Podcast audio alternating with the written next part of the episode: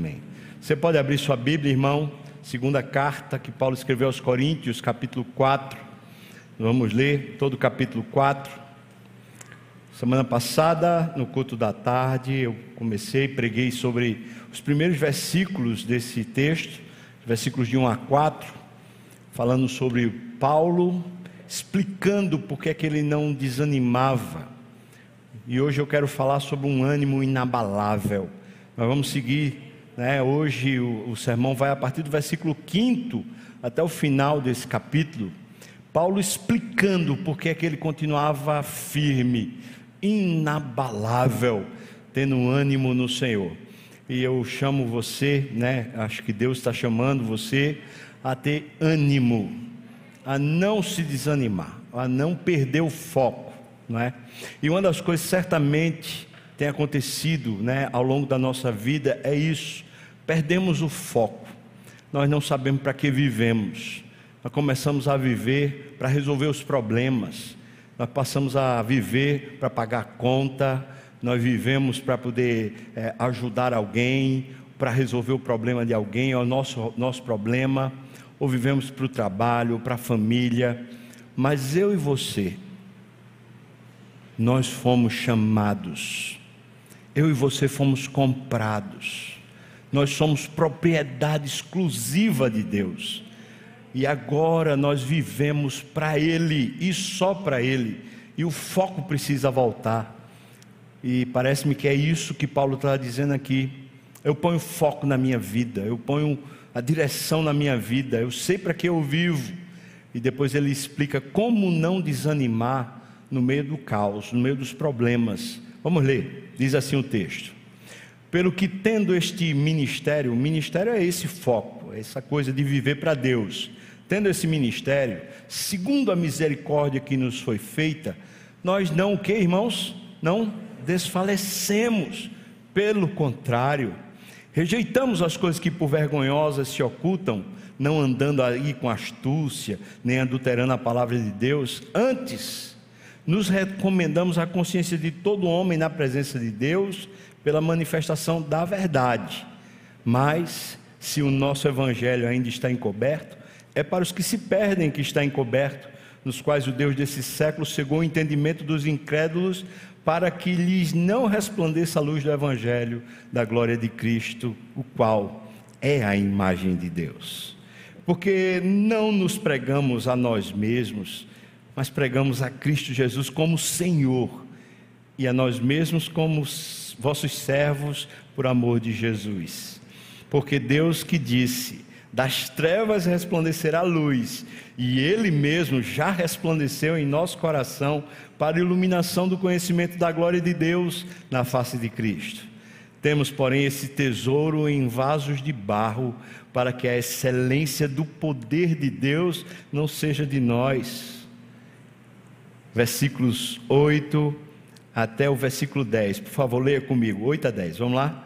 Em tudo somos atribulados, porém não angustiados, perplexos, porém não desanimados, perseguidos, porém não desamparados, abatidos, porém não destruídos, levando sempre no corpo o morrer de Jesus, para que também a sua vida se manifeste em nosso corpo.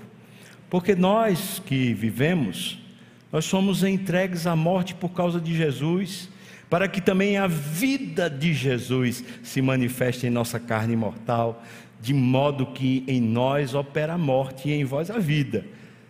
Tendo, porém, o mesmo espírito da fé, como está escrito: Eu criei, e é por isso que eu falei, e nós também cremos, e é por isso que também falamos, sabendo que aquele que ressuscitou o Senhor Jesus, que coisa! Também nos ressuscitará com Jesus e nos apresentará convosco, porque todas as coisas existem por amor de vós, para que a graça, multiplicando-se, torne abundantes as ações de graças por meio de muitos, para a glória de Deus.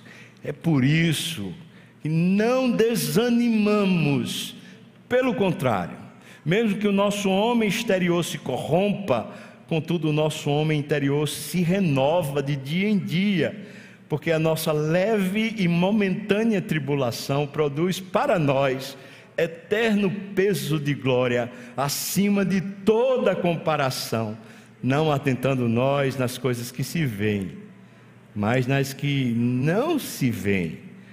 Porque as coisas que se veem, elas são temporais, e as que se não veem, ah, elas são eternas. Aleluia. Vamos orar, irmãos. Ó oh, meu Pai, tem misericórdia de nós, abre nossos ouvidos, nossa mente, nosso coração. Faz aqui uma plantação boa, põe a boa semente do Evangelho de novo, Senhor, e anima o teu povo, fortalece-nos. Talvez alguém está batido, quebrado, o Senhor pode hoje levantar com o braço forte, tomar de novo alento e trazer glória de novo ao teu nome, Senhor. No nome de Jesus. Amém e amém. Irmãos, você sabe que a carta escrita a Corinto está dentro de um contexto, como todas as cartas, né? Essa é a segunda carta que a gente tem na Bíblia. Mas a cidade de Corinto foi evangelizada pelo próprio apóstolo Paulo. Atos capítulo 18 conta isso, que ele chegou lá e começou a evangelizar. E os primeiros convertidos, assim como a maioria dos convertidos, eram pagãos, eram gregos. A cidade de Corinto, a cidade grega, de filosofia e mentalidade helênica, portanto, participava ainda daquele tipo de mentalidade totalmente pagã. É verdade que alguns judeus também se converteram, mas a maioria dos judeus que estavam naquela cidade ali eram escravos. Então, o contexto é de uma cidade pagã, é de uma cidade assim, também muito rica, a cidade portuária, tinha dois portos era uma cidade que quem vinha da, da, da Europa, quem vinha de Roma, normalmente tinha que passar por Corinto para depois ir para o Oriente. E quem vinha do Oriente para Roma também tinha que passar por Corinto, tinha que aportar ali. Cidade de muito comércio, rica, pense nisso. O povo que habitava em Corinto, normalmente tinha muita gente que queria morar lá porque era próspero, pródigo, tudo lá dava certo, crescia financeiramente, tinha conforto, mas também tinha mais. A cidade de Corinto era uma cidade de expressão religiosa muito forte.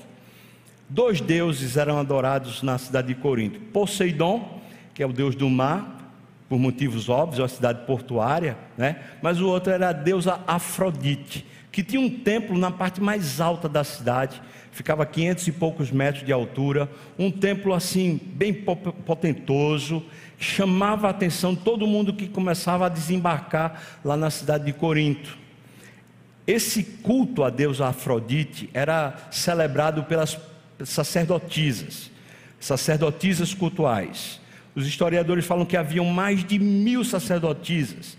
Elas passavam o dia lá celebrando essa deusa, e quando chegava por volta das 5 horas da tarde, elas desciam para as ruas de Corinto a fim de festejar ou cultuar a deusa Afrodite, e o culto era um culto pagão, imoral, era a relação sexual com essas mulheres que celebrava-se o culto. Por isso existe uma mistura de valores, uma mistura de ideia. As pessoas nessa linha filosófica iam para as praças debater discursos, debater ideias. Uma cidade que a gente vai dizer assim, uma cidade de uma cultura muito elevada.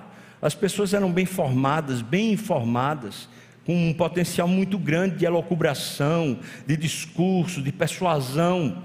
Então, é aquela cidade diferente. Ainda um pormenor interessante na cidade de Corinto por ela ser justamente esse ponto de encontro entre, entre o leste e o oeste, ela também era uma cidade que celebrava o, o, o César. A, a, palavra no Novo Testamento chamada Kyrios, que é Senhor, que toda vez está traduzida como Senhor, lá em Corinto era especialmente traduzida para César. César era o Kyrios, por isso chamar Jesus de Kyrios, lá em Corinto, era quase como uma sentença de morte ou uma sentença de agravo. Esse é o contexto da, da cidade de Corinto. Mas o evangelho chegou e os pagãos começaram a se converter. E é claro que eles vêm da sua cultura, das suas ideias. Eles continuam com essa, essa mesmo tipo de cultura de vai na praça, discute ideias, conversa, tenta convencer o outro. Eles vêm ainda da opulência das riquezas. Eles vêm ainda dessa mesma cultura de promiscuidade, de licenciosidade. Tudo isso vem junto com eles e o evangelho começa a mudá-los. Paulo passa um ano e meio com eles lá, discipulando, animando, fortalecendo, e ele sai. Quando Paulo sai da cidade de Corinto, o que é que ele vai encontrar? Ele ouve a notícia através de alguns irmãos de que a, a, a igreja de Corinto começou a, a perder as estribeiras, começou a ter imoralidade, começou a ter doutrinas equivocadas. O pastor que está lá em Corinto é Apolo, homem extremamente eloquente, mas a, a, a igreja começou a se dividir isso era um aspecto da cultura grega. Então, alguém seguia a ideia de A, alguém seguia a ideia de, D, de B, ou alguém seguia a ideia de C, e isso gerava uma, uma sociedade meio fragilizada, com personalidades de destaque, e a igreja agora estava começando a ter isso também. Aí um dizia: Eu sou de Paulo, o outro eu sou de Apolo, eu sou de Cefas, e cada um encontrava uma personalidade para dizer que era o seu modelo de cristianismo. Mas fora isso, a imoralidade. Paulo escreve na primeira carta dizendo que havia um irmão lá que estava dormindo com sua madrasta.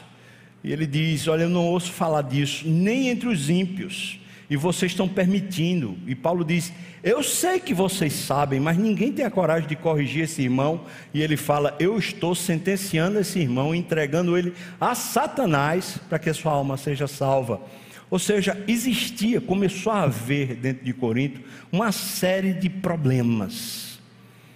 E Paulo então parece que escreveu uma primeira carta aos Coríntios, uma primeira carta que é, prévia, antes dessa que a gente tem na Bíblia, e nessa carta ele parece que começou a tentar corrigir a igreja. Mas aparentemente aquela igreja tão, tão conhecedora, né, tão capaz, rejeitou a correção de Paulo. E aí, ao que tudo indica, Paulo vai lá e escreve a segunda carta, que na verdade é a primeira carta que a gente tem na Bíblia, com palavras duras, e focando alguns erros que precisavam ser corrigidos. E eu quero destacar alguns erros aqui que Paulo precisava corrigir nessa igreja. Primeiro, uma divisão. Havia muitas divisões dentro da igreja.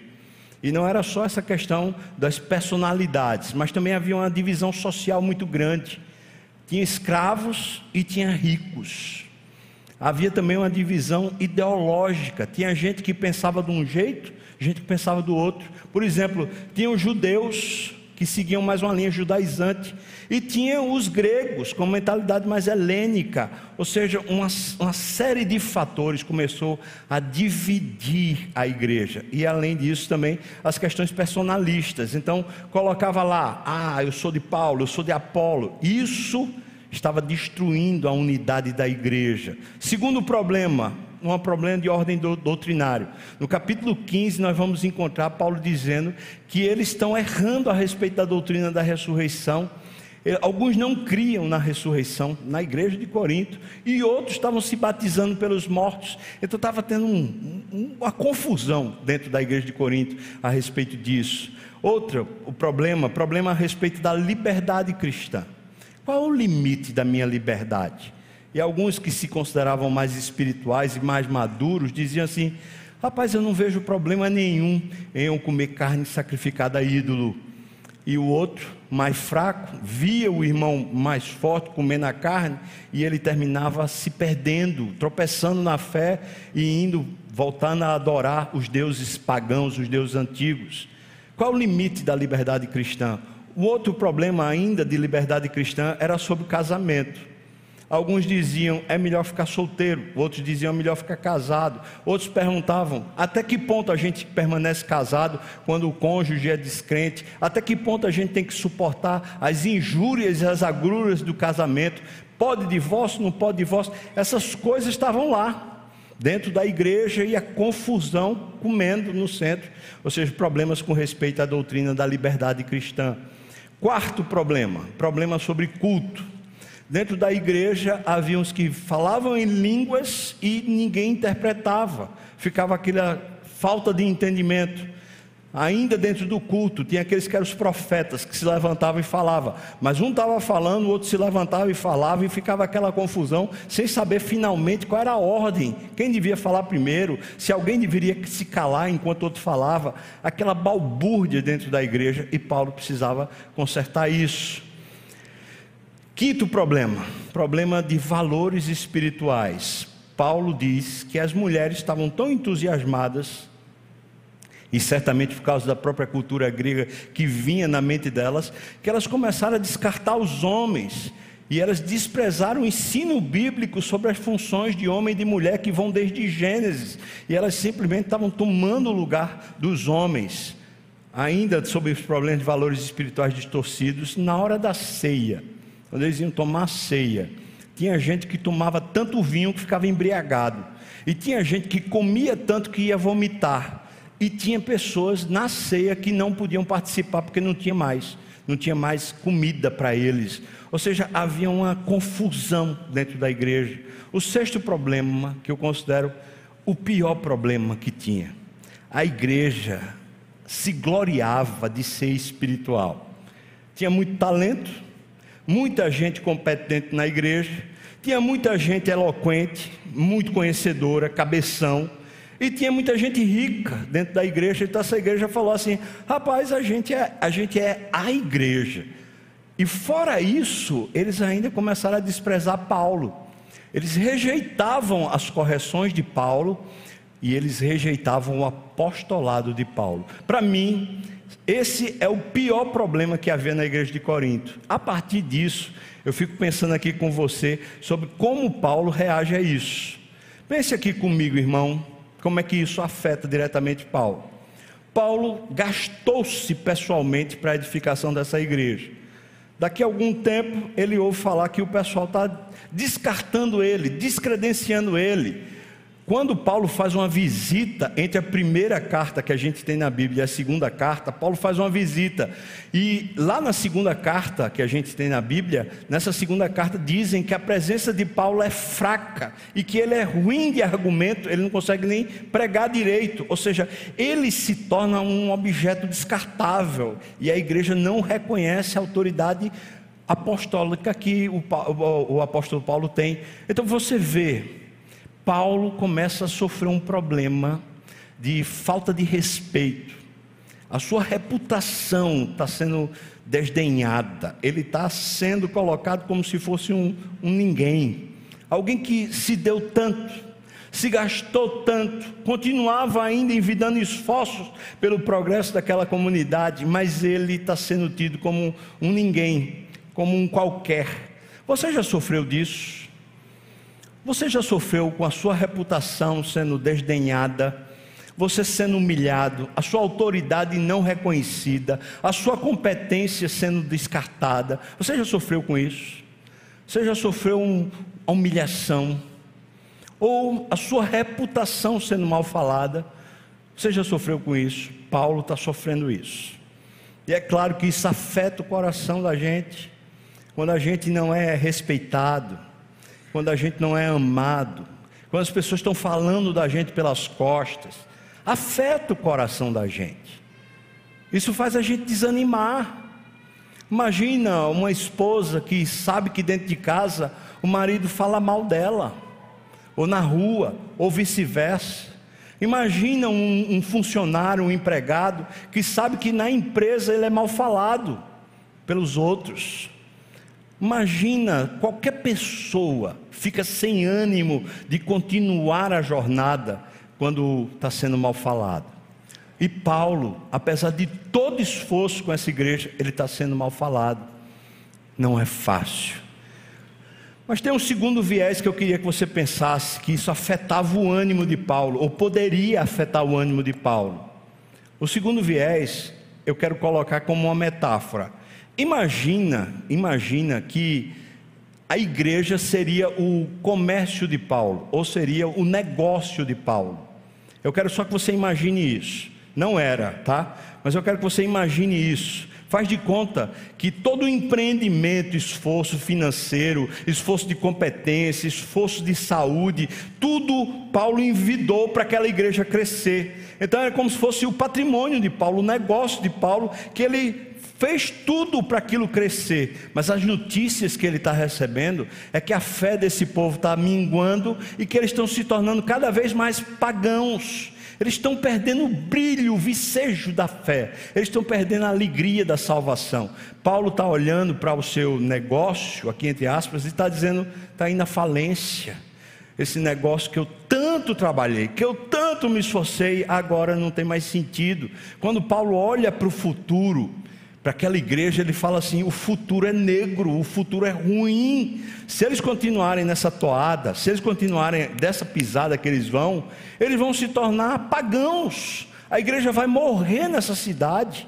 Então Paulo podia ter essa preocupação e podia ter esse desânimo. Imagina, ele está dizendo assim: tanto que eu fiz, eu me esforço, eu me dedico, eu trabalho, eu me empenho, mas não tem recompensa, não, não recebo o salário devido, eu não recebo aquilo que, me, que, que eu deveria receber. Paulo escreve na segunda carta falando isso. Ele diz: se alguns de vocês acham que poderia pagar alguém para continuar como pastor de vocês, eu merecia receber mais do que qualquer um. Fui eu que me esforcei por vocês, mas eu não vou levar em conta isso e nem quero que vocês paguem nada para mim, para que vocês aprendam a viver para Deus e não para os homens.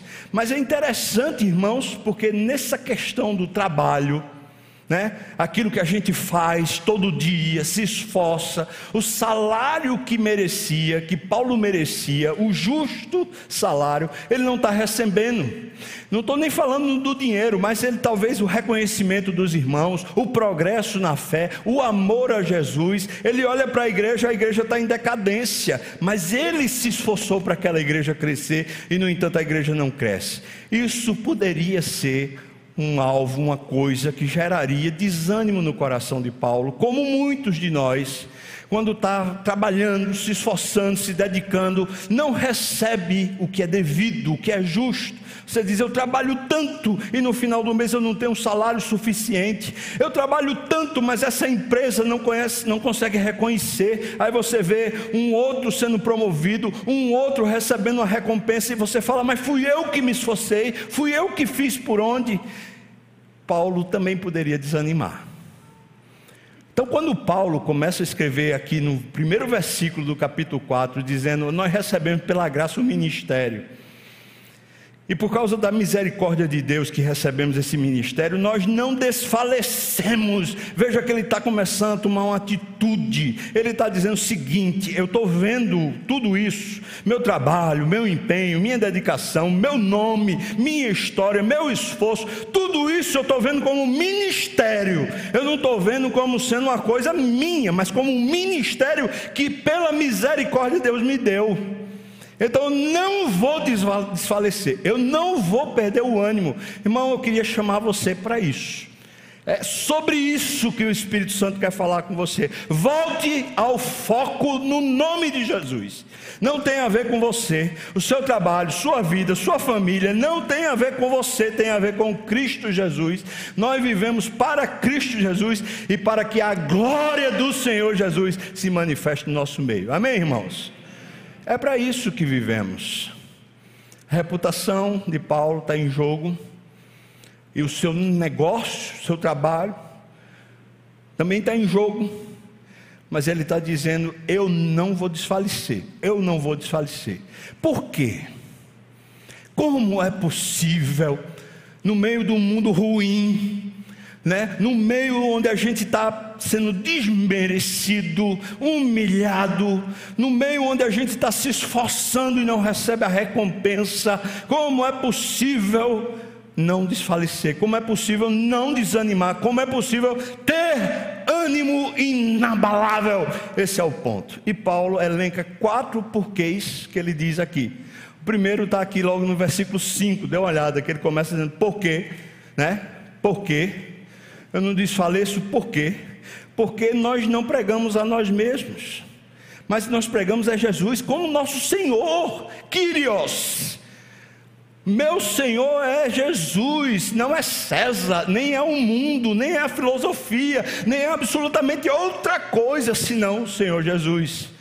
Primeira coisa que Paulo parece fazer consigo mesmo e está chamando a igreja para fazer a mesma coisa. Primeiro, por que não desanimar? É porque a história não tem a ver conosco, irmão. Não tem a ver comigo, não tem a ver com você, tem a ver com Cristo Jesus receber glória, com o Senhor da igreja ser honrado na sua vida. Deus lhe pôs no mundo e lhe chamou com santa vocação e pôs você naquele emprego, talvez um emprego público, no emprego privado. Ele colocou você lá naquelas tarefas, naquelas muitas competências, e você fala: é para ganhar dinheiro, é para pagar salário, é para ajudar não sei o que lá. Não, não é. Não é para sustentar sua família, não é para você ter bem, patrimônio, não, não é nada disso. Deus colocou você com santa vocação, Ele chamou você para viver o ministério da reconciliação, Ele colocou você no mundo para viver para a glória dEle. Não tem a ver consigo, não tem a ver comigo, não tem a ver conosco, só tem a ver com o senhorio de Jesus. E Paulo está tratando o coração dele. Ele está dizendo: sabe por que eu não desanimo? Porque eu não estou pregando a mim mesmo, eu não estou fazendo propaganda de mim. Quando eu prego o Evangelho, não tem a ver comigo, tem a ver com o poder de Deus, tem a ver com o Cristo que morreu na cruz para libertar o cativo, para salvar aquele que estava morto. Aleluia, irmão. Não tem a ver conosco. Deus colocou você na família, Deus colocou você dentro de um emprego, de uma, uma responsabilidade, para que o nome dele seja glorificado não tem a ver com você, nem tem a ver comigo. O nome dele ser glorificado. Agora a gente, quando olha para isso, fala assim: então eu posso honrar, então eu posso me animar, porque o nome dele ser glorificado é a coisa mais digna que pode persuadir a nossa alma. É como se a gente estivesse dizendo: finalmente eu vivo para uma causa justa, finalmente tem sentido a minha vida. Paulo está dizendo: eu não prego a mim mesmo, eu prego a Jesus como Senhor. Na cidade de Corinto, onde o Senhor é César, eu prego Jesus como Senhor. Aleluia, louvado seja Deus. Quando ele fala isso, acho que ele está corrigindo a igreja. Em vez de vocês ficarem com personalidades, aplaudindo o pastor A, aplaudindo o líder B, vocês e eu, nós não pregamos a nós mesmos, nós pregamos a Cristo Jesus como Senhor da nossa vida. Aleluia. Segundo motivo, versículos de 6 a 10.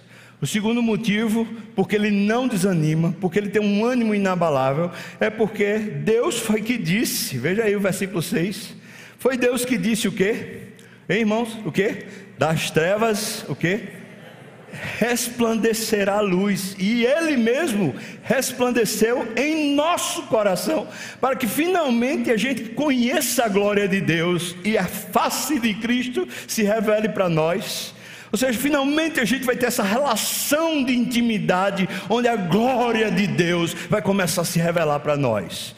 Veja o que ele está dizendo, porque Deus foi que disse: nas minhas trevas ou na, no mundo de trevas, ou nas situações de trevas, Ele faz resplandecer luz. Porque eu não posso desanimar? Porque eu não, não tenho como desanimar? Porque Deus sabe as trevas. Deus sabe as suas trevas, Deus sabe os seus limites, Deus sabe os seus desconfortos, Deus sabe suas fraquezas, Deus sabe aquilo que você olha e fala assim: não tem jeito, trevas. Pois ele está dizendo: Deus faz nascer luz no meio das trevas, louvado seja Deus, Deus faz resplandecer luz. E esse texto está remontando Gênesis capítulo 1. Você lembra quando Deus estava criando tudo? E disse Deus: haja luz, que foi o que aconteceu, irmãos? Houve luz. O que Paulo está argumentando é o seguinte: eu e você temos trevas e vivemos no meio das trevas. Eu e você estamos sendo quase que constantemente agarrados com garras diabólicas. Nós estamos sendo persuadidos, a nossa mente, o nosso coração está sendo traiçoeiramente levado a viver como um ímpio, a viver sem fé, a viver pela, por nós mesmos, ou viver pra, pelo dinheiro, pelo vil metal, ou por qualquer outra coisa. Nossa reputação, nosso nome, nosso status, nosso conforto. E ele está dizendo: essas trevas, que a gente muitas vezes fala assim, não tem jeito, eu não vou conseguir. Ele está dizendo: Deus, Deus se importa, Deus não deixa que a vitória seja das trevas, Deus não deixa você ficar perdido, Deus faz resplandecer luz no meio das trevas, é das trevas que Ele vai lá e tira luz, e aqui Ele usa uma figura, eu acho maravilhoso. Nós temos esse tesouro em vaso de barro. Alguns comentaristas falam que esses vasos de barro eram usados quando tinha uma batalha e o exército vitorioso despojava o vencido e no despojo ele pegava lá os metais, as riquezas, as coisas, né? E eles colocavam em vasos de barro. E depois eles desfilavam a vitória trazendo os vasos de barro. Quem olhava de fora olhava para o vaso e só via o vaso, mas via saindo do, do vaso uma luz. Por quê? Porque o sol refletia na prata, o sol refletia no ouro. Então, de dentro do barro estava saindo luz, e eles ficavam encantados, falando: tem riqueza, tem poder saindo dali. Veja o que Deus está dizendo, irmão. Eu e você estamos no, no limite das trevas, nesse limite da persuasão. O tempo todo o diabo parece que vai nos dominar, parece que o mundo vai nos tragar parece que a gente não vai ter força para continuar na fé, parece que a gente vai sucumbir e vai desanimar, mas Ele está falando que dentro de nós, oh, dentro de nós existe um poder, existe o um Espírito que brilha para fora. Louvado seja Deus. Veja que ele diz isso no Sermão do Monte. Assim brilhe a vossa luz diante de, dos homens, para que eles glorifiquem a Deus pelas suas boas obras. Louvado seja Deus, porque o contexto é esse contexto de trevas. O mundo continua nas trevas, o diabo continua sendo sorrateiro, as nossas inclinações pecaminosas continuam lá, mas é das trevas que ele resplandece luz, louvado. E aí, em cima disso, versículos 8 a 10 que nós lemos juntos, não é? Veja o contraponto, as trevas, ele diz: somos atribulados, porém o que, irmãos? Vamos lá, leia, por favor, porém o que? Não angustiados, tem trevas, a tribulação, mas tem luz. Eu não me deixo angustiar, porque eu tenho, tenho Deus, eu tenho fé, Ele vai resplandecer Sua luz no meu coração. Quer que eu continue? Ele diz mais: Ele diz, perplexos, porém o que? Não desanimado. Às vezes a gente fala assim: não é possível. Meu Deus, agora não tem jeito, perplexo. Mas não desanima, por quê? Porque tem luz que nasce no meio das trevas. Depois ele diz: perseguidos, porém o quê? Não desamparado. É verdade, às vezes o sistema, às vezes as coisas parecem que caíram sobre os nossos ombros, às vezes parece que a gente não tem jeito, nem tem força, mas Ele está dizendo: pode ter certeza, tem poder de Deus para você, você não está só. Se você está sendo perseguido, se você está sendo achatado, pode ter certeza, Deus está com você, Ele lhe levanta no nome de Jesus. Perseguido, mas não está desamparado, você não está só também ele diz: abatidos, porém o quê? Não destruídos. Por quê? Porque das trevas ele resplandece luz. Então dá para ter ânimo. Você está passando por um momento difícil, irmão? Tá. Talvez o negócio, problema financeiro, apertado. Você não vê solução. Você diz assim: qual o futuro disso? Vai definhar, como Paulo talvez pensasse a respeito da igreja de Corinto, esse negócio vai de mal a pior, isso vai terminar virando o que? Um, um povo pagão. Você está desanimado?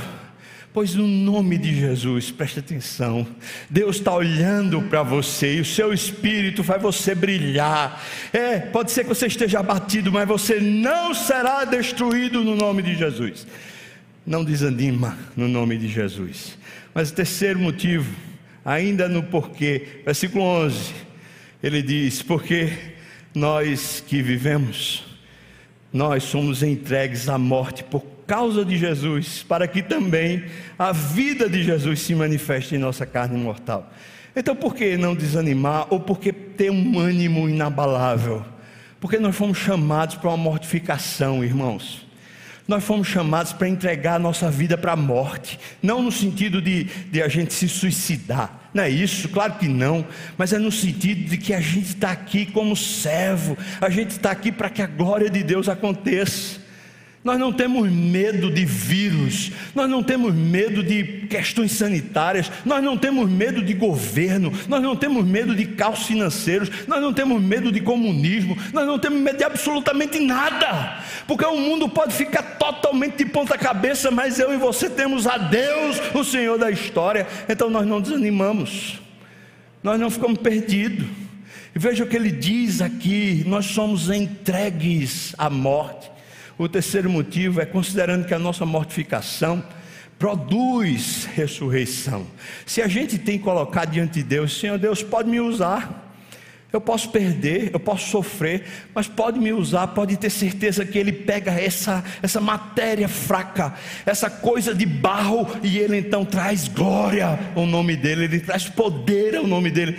Nós somos entregues. Agora é interessante que Ele fala nós não somos entregues à morte por causa do diabo, nem por causa do mercado, nem por causa das nossas necessidades, nem por causa dos nossos planos, nem por causa dos nossos projetos, nem por causa da nossa família. Não! Nós somos entregues à morte por causa de Jesus.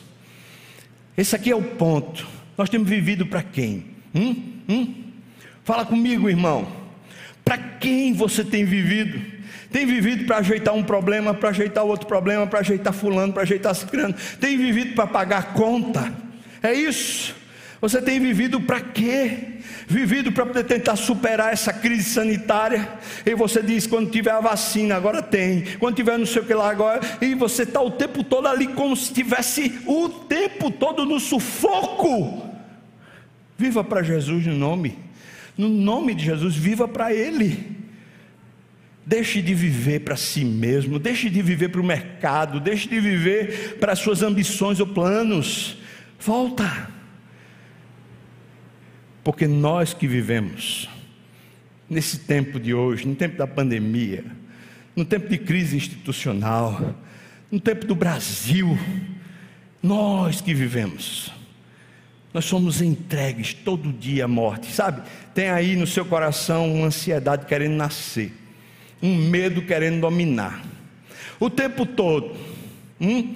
Você recebe a notícia, você vê um noticiário, você vê um comentário, vê uma indignação querendo tomar seu coração. Vê um negócio novo, você começa a ficar ansioso, fala assim: Meu Deus, como é que vai ser o dia de amanhã? Vê uma conta para pagar, você fala: Não tenho dinheiro, como é que eu vou fazer? Essas coisas estão o tempo todo vindo. Você, no nome de Jesus, se mortifique. Você entrega ao Senhor e fala: Senhor Deus, está aqui o pó, aqui a cinza, mas o Senhor é forte e poderoso. Eu esperarei, eu confiarei no Senhor. Mortifique a carne no nome de Jesus. E quando você mortifica a carne, a ressurreição vem. Ele diz isso para que também a vida de Jesus se manifeste. Versículo 14, veja o que ele diz: sabendo que aquele que ressuscitou Jesus, o Senhor Jesus, ele mesmo também ressuscitará a gente. Vai ressuscitar a gente com Jesus e com o povo de Jesus juntos. Então tem uma ressurreição chegando. É muito interessante esse verbo, porque ele tanto é colocado no futuro, como ressuscitará, como também é colocado no passado, ele já ressuscitou. Ressuscitou você e ressuscitou a mim. Louvado seja Deus, porque esse é um poder operante de Deus que faz a gente, toda vez que está na tranqueira, né? toda vez que a gente está sendo tomado pelas preocupações, ansiedade, medo, sufoco, tem um poder que vem de dentro para fora que arranca a gente desse negócio quando a gente se mortifica. E mortificar é dizer: Deus pode fazer o que quiser. Senhor, eu estou entregue. O Senhor pode me envergonhar. O Senhor pode me, me matar. O Senhor pode me levar. O Senhor pode fazer o que o Senhor quiser. Eu estou nas Suas mãos. Isso é mortificação. É uma entrega de coração. Quando você se mortifica, pode ter certeza que o poder da ressurreição vem. É por isso que Paulo não desanima, porque em vez de ele ficar preocupado, angustiado, agoniado, se sentindo inferiorizado, diminuído, envergonhado, ele teve um, ele tomou uma decisão. Senhor, eu entrego minha reputação nas tuas mãos. Faça o que o Senhor quiser. Senhor, eu entrego a igreja de Corinto nas tuas mãos. Senhor, eu entrego aquele irmão Aquele irmão que estava pecando com a, a madrasta, eu entrego nas tuas mãos. Faz o que o Senhor quiser. Em vez dele ficar agoniado, tem gente aqui, irmão, está com família com problema, um filho com problema. Está lá o filho, está lá a filha, está o, o, o casamento numa confusão, e a pessoa está sendo drenada de angústia está sendo tomada no sufoco e fala assim: o que é que eu posso fazer? O que é que eu posso fazer? O que é que eu posso fazer? Sabe o que você pode fazer, irmão? Faça de verdade, chega e entregue a Deus. Diga, Senhor, esse filho está nas tuas mãos. Amém, irmão? Esse filho, essa filha está nas tuas mãos. Faça o que o Senhor quiser. Faça o que o Senhor quiser, me dê habilidade e competência para ensinar, mas faça o que o Senhor quiser da vida dele, da vida dela. Meu casamento, ah, Senhor, eu não quero divórcio, eu não quero perder, eu não quero sofrer. Senhor, faça o que quiser, faça do jeito que o Senhor quiser. E quando a gente faz isso, tem um poder que ressuscita a gente. E em quarto lugar, versículo 15. Versículo 15 ele diz: Porque todas as coisas existem por amor de vós. Eu vou ler numa outra linguagem, na nova tradução da linguagem de hoje, que eu achei que foi mais interessante. Diz assim: tudo isso você tem vivido. Hum? Tudo isso que Paulo estava vivendo e tudo isso que você tem vivido, tudo isso aconteceu para o bem de vocês, para o seu bem, a fim de que a graça de Deus, a fim de que a graça de Deus alcance um número cada vez maior de pessoas e estas façam mais orações de agradecimento para a glória de Deus. Então a gente pode dizer que cada detalhe da nossa vida, cada circunstância da nossa vida, coopera para o nosso progresso e para que a glória de Deus visite a terra. Uma das coisas que Deus mais gosta de usar para trazer glória ao nome dele é o nosso sofrimento, irmão. Uma das coisas, porque o mundo não entende. Um crente está passando por uma vergonha, uma humilhação, um demérito, como Paulo. Um crente está passando por um aperto financeiro e ele está lá dizendo: Eu confio, eu entrego. Ele está lá ainda louvando, levanta a mão, adora a Deus. Ele está orando de joelho. O filho está perdido, numa desgraça danada. Mas o crente, o crente está de joelho dizendo: Eu creio, eu creio, ainda que disse estive sobremodo aflito, eu continuo debaixo do teu altar. O crente começa a manifestar ao descrente uma glória, uma presença, um significado, um poder. Nós não desanimamos, porque porque isso serve para o nosso progresso. É quase como se Paulo estivesse dizendo o seguinte: eu estou passando por uma luta. Está sendo fácil pastorear vocês. Ah, se eu pudesse até desistia, mas não. Sabe por que eu não desisto? Eu não desisto porque isso que eu estou sofrendo está trazendo para mim mais força. Eu estou progredindo na minha fé, eu estou conhecendo mais o meu Senhor. E tem mais, quando as pessoas perguntam para mim, a gente vai conversando, elas começam a dizer: Eu quero esse Deus, eu vou, vou orar para esse Deus, feito você ora. Você está orando e está ficando forte, eu vou orar também para poder ter essa força. E começam a louvar, e a glória de Deus enche a terra. Louvado seja Deus. Acabamos de ver isso na pandemia. Quantos testemunhos que a gente viu de crentes fiéis. Quem não teve medo do vírus, irmão? Todo mundo teve. É morte. Mas o crente fiel fez o que com medo? Ele chegou e disse: Senhor Deus, estou aqui à sua disposição, faça o que quiser da minha vida. Tem vacina, toma vacina, mas não confia na vacina. Tem máscara, usa máscara, mas não confia na máscara. Por quê? Porque ele está entregue. E aí o, o descrente olhar e falar assim: Você é louco. Depois de, de um ano e seis meses de pandemia, ele olha para você e fala: Não, você não é louco, não, porque eu estou na depressão e você está sadio. O louco sou eu. Como é que eu adoeci por um negócio desse? Não é possível, eu estou na depressão e você está bem. Veja a diferença, irmão. Porque tudo serve para o nosso progresso. Cada detalhe, cada circunstância, cada problema, cada desvio serve para o nosso progresso. e serve para a salvação de outros, e assim a glória de Deus alcança a terra. Louvado seja Deus por isso. Será que é possível a gente não desanimar? Eu acho que sim, mas o ponto focal é: para quem nós estamos vivendo? Para quem? O que é que ocupa a nossa mente, nosso coração, nosso destino, nosso rumo? É Deus, é a glória de Deus. Eu quero o Senhor na minha vida. Eu quero que Ele tome conta de cada passo, de cada rumo, de cada decisão. Eu quero que Ele seja exaltado nas minhas conversas, no meu trabalho. Eu quero que Ele seja exaltado nas minhas finanças, nos meus apertos, nas minhas angústias, nas minhas preocupações. Eu quero que traga glória ao nome dEle. É isso que você vive. Amém, irmão? Mais ou menos, né? Um amém desse não é não. É para isso, é, mas é para isso. Se é para isso, então você não vai desanimar. Mas talvez Deus trouxe você hoje aqui para puxar você de volta. Volta o foco. Volta. Estou finalizando esse sermão lendo aqui uma frase de Dietrich Bonhoeffer. Ele escreveu no livro Discipulado. Você sabe, Dietrich Bonhoeffer foi morto cerca de uma semana antes de acabar a guerra, ele foi morto por Hitler, pelo nazismo. Ele foi enforcado. Uma semana antes de finalizar e os, os campos de concentração serem fechados. Nesse processo, Dietrich Bonhoeffer foi extremamente caluniado, perdeu o ministério, foi despojado como pastor, sofreu todo tipo de coisa mas nesse livro discipulado, eu separei uma frase aqui que eu acho que tem tudo a ver com o que a gente está conversando hoje. Ele diz assim: Se nosso cristianismo deixou de ser seguir Jesus, seu cristianismo tem sido ainda seguir Jesus,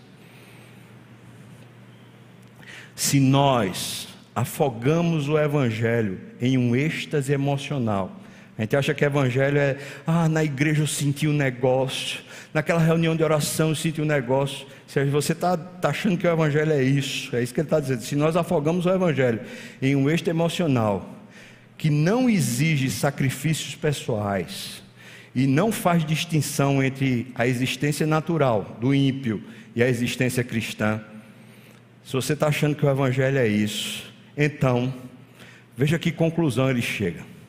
Então a cruz do Senhor Jesus será apenas como uma calamidade comum, uma calamidade de cada dia, dessas que a gente tem quando tem as provas, quando tem as tribulações da vida. Não desmereça a cruz de Cristo. Jesus não morreu por mim e por você para que a gente tenha Ele em estanques.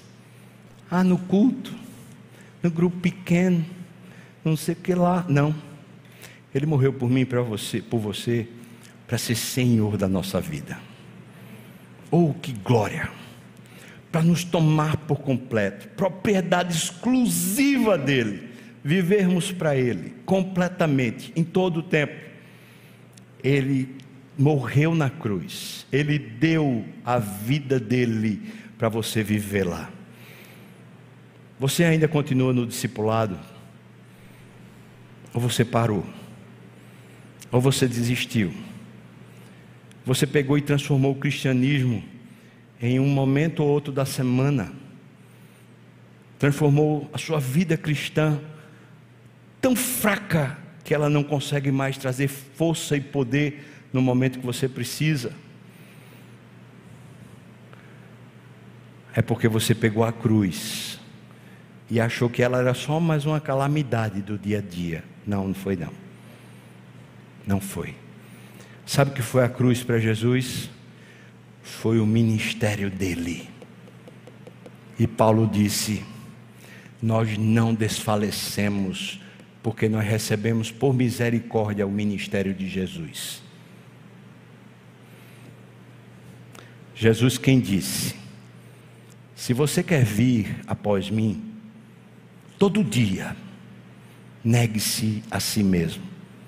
Todo dia tome a sua cruz. O seu ministério, preste atenção, a sua cruz é o seu ministério, essa vida de consagração a Deus. Como Paulo, todo dia tome a sua cruz e siga-me. Ele vai na frente. Ele diz onde a gente entra e onde a gente sai. Ele diz o que pode e o que não pode. Ele vai na frente. Vamos voltar, irmão? Vamos voltar para o Senhor? Vamos. Hoje tem poder aqui, no nome de Jesus. Não é, não é em mim, não. É aqui, na presença do Senhor. Para o seu coração. Tem ânimo, vigor para lhe restaurar. Eu quero orar por você. Vamos dizer para Deus de todo o coração: Senhor, toma a minha vida. Toma, Senhor Deus, faça o que quiser da minha vida. Faça o que quiser da minha família. Faça o que quiser dos meus filhos. Toma tudo nas tuas mãos. Toma meu, meu emprego nas tuas mãos. Toma minhas finanças nas tuas mãos. Toma meu negócio nas tuas mãos. Faça o que quiser de mim, Senhor, e da minha vida.